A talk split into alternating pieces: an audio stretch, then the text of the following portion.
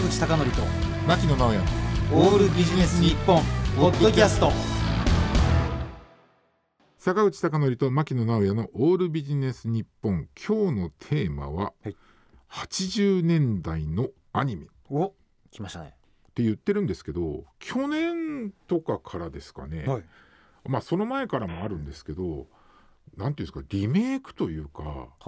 80年代に話題になったアニメがうん。その新しく作られているっていうのがすごくあってですね。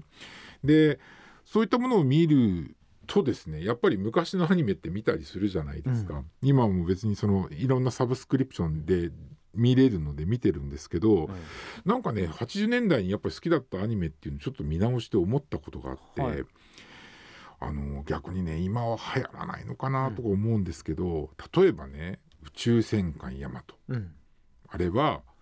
放射性物質を含んだなんかミサイルみたいなのが地球に飛んできてその放射線をを除去するね放射線除去装置というものを取りにヤマトは行くわけですよね。うんでものすごく壮大じゃないですかスケールが。うん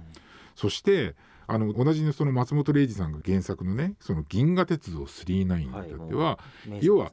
機械の体とね、うん。生身の体っていう対比があって結局機械の体が欲しかった星野哲郎も結局それを機械化人を見ている中でやっぱり生身の体の素晴らしさっていうところに気づくっていう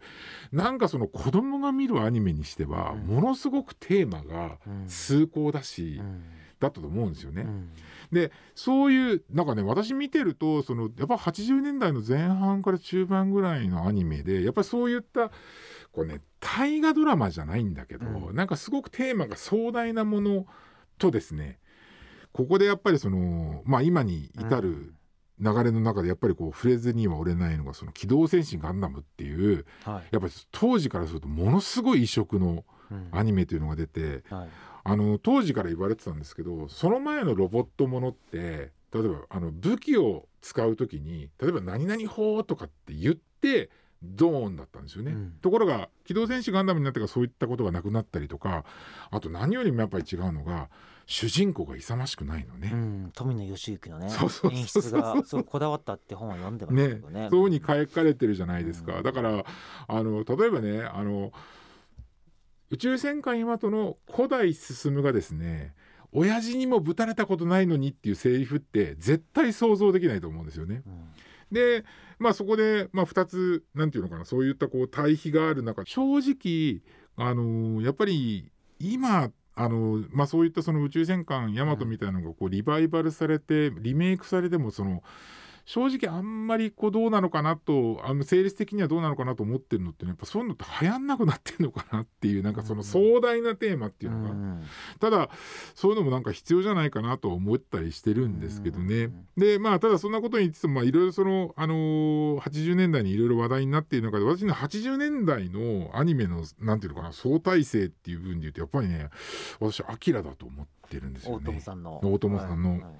で最近で言うとやっぱりそのなんていうのかな。あのアキラって今ハリウッドで実写でリメイクっていう話があるじゃないですか、はい。なんかそれこそ今現時点ではそのいつ公開されるのかとかっていうのなんかもうすごく多分いろんな問題があってね難しいのかもしれないですけどすごく、あのー期待してるんですけどね。うんでやっぱ当時のそんないろんなそのアニメのものがあってで例えばその去年から今年なんかでいうとその「機動戦士ガンダム」でもですねあの実はその、えー、とあれもともとテレビの放送があってで映画が3作できてその映画から削除された、まあ、削除というか映画には登場しなかった。エピソードはい。エピソードが、えー、とまた別版の映画になってね、うん。出てきたりとかっていうことがあってまあこういうなんていうのかな映画化の仕方もあるんだななんていうことをなんか感じながらですね見てますんでまだまだ、えー、と80年代アニメから目が離せないなということでちなみに坂口さんって80年代アニメって見てた？ださっきの名前が上がったやつはほとんど見てますね。見てます？だからちょっとかっこよく言うと